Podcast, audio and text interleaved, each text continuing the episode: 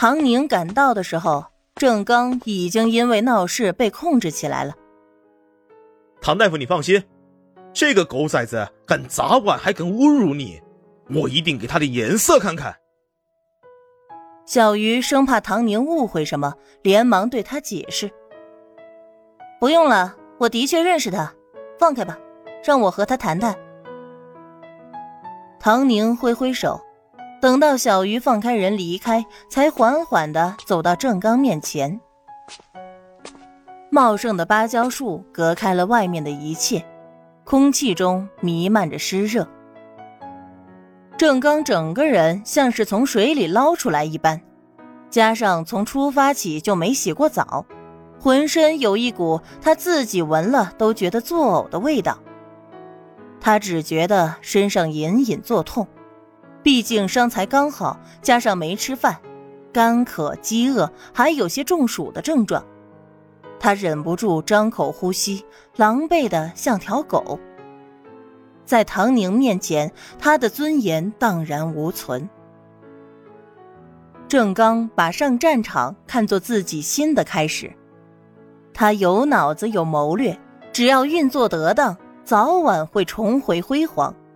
可他万万没想到。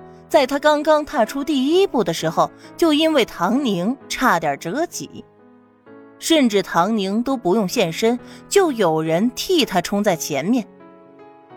这就是现在的唐宁吗？他拥有这样大的影响力和能量。唐宁抬手看了看手表，提醒地上那滩烂泥，好心的提醒道：“你有五分钟的时间。”你，你就是那个唐大夫？郑刚喘着气，低声问道：“是。”唐宁干脆利落。他们都说唐大夫什么都会，做的饭多么多么好吃。我们结婚四年，我都没有吃过你做的饭，一顿都没有。本来刚才你可以吃一顿，可惜你把碗砸了。唐宁的心情不错。他居高临下的欣赏着郑刚的无能狂怒，开什么玩笑？郑家是张美华当家做主，根本就没有原主插手的机会。郑刚十天半月的不回家一趟，原主工作忙，只能去医院吃食堂。现在抱怨原主没给他做过饭，就算做过，他也不回家去吃啊。原主在家里的无助，他看在眼里，也从来没有伸把手拉过。被他的父母亲嘲笑不孕催生的时候，他冷眼旁观的可高兴了。冷眼旁观，就像此刻的唐宁对他做的一样。郑刚的拳头攥得紧紧的，一下一下的捶打着地面。唐宁，我知道错了。再给我一次机会，我会好好对你的，真的。他牙齿把嘴唇咬出了血，眼睛死死的盯着唐宁，也不知道是天气太热还是情绪太激动，眼眶都发红了。我跟江心兰领结婚证只是权宜之计，你放心，早晚有一天我会。等到那一天，我希望你能再给我个机会。毕竟这机会你给了我四年，是我混蛋不知道珍惜，再多给一次行吗？我一定好好。郑刚，唐宁不耐烦再听下去，打断他：“你是不是脑子被太阳晒糊涂了，还是根本就疯了？你是个什么东西，值得我多给你一次机会？我原来让你好好的照照镜子，看来你是没做到啊。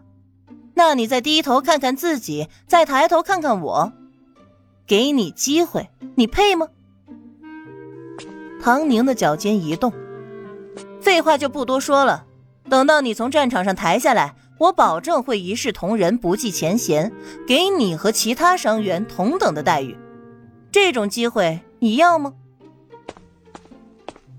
郑刚看着唐宁倏然消失的身影，他伸出手去，想要抓住他的一片衣角，最终也是徒劳。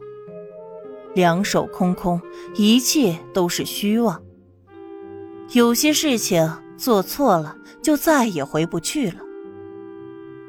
郑刚的心头被巨大的空虚所笼罩。那四年，他曾经有四年的机会。那个家随时都等着他回去，那个女人任由他如何践踏冷落，都沉默不语。天空蓝蓝的，云彩可真白，身上的汗水很快就被蒸发，又有新的汗液出来。郑刚的意识渐渐模糊。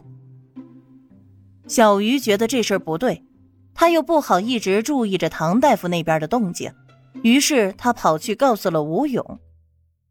虽然那个兵看起来没啥特别的，但小鱼总觉得心里面别扭，更别提唐大夫还真的认识他，对他的口出狂言也没生气。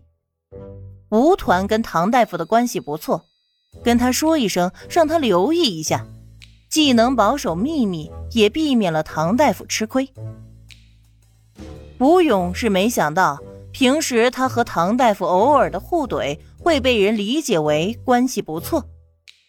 不过他听了这事儿，自然不能坐视不管。唐宁一出来就见到吴勇了，只见吴勇抬头看着天，嘴里叼着烟，但没点着，不住的嘟囔着什么。见着他来了，像是突然看见似的，冲他抬了抬下巴。你干嘛去了？唐宁不理他，自顾自的往前走。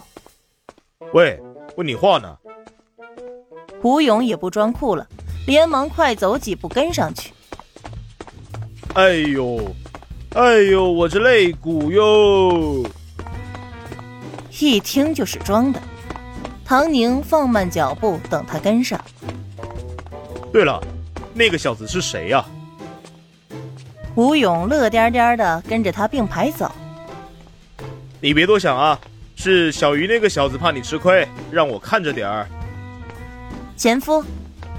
哈？吴勇的脚下被树根绊了一下，栽了个大跟头。唐宁好整以暇的站着，看着他爬起来。不是你，你说啥？他来不及打掉粘在头上的枯枝落叶，依然保持着震惊的表情，问道：“前夫，原来的丈夫，离过婚之前的男人，听明白了？”明白了。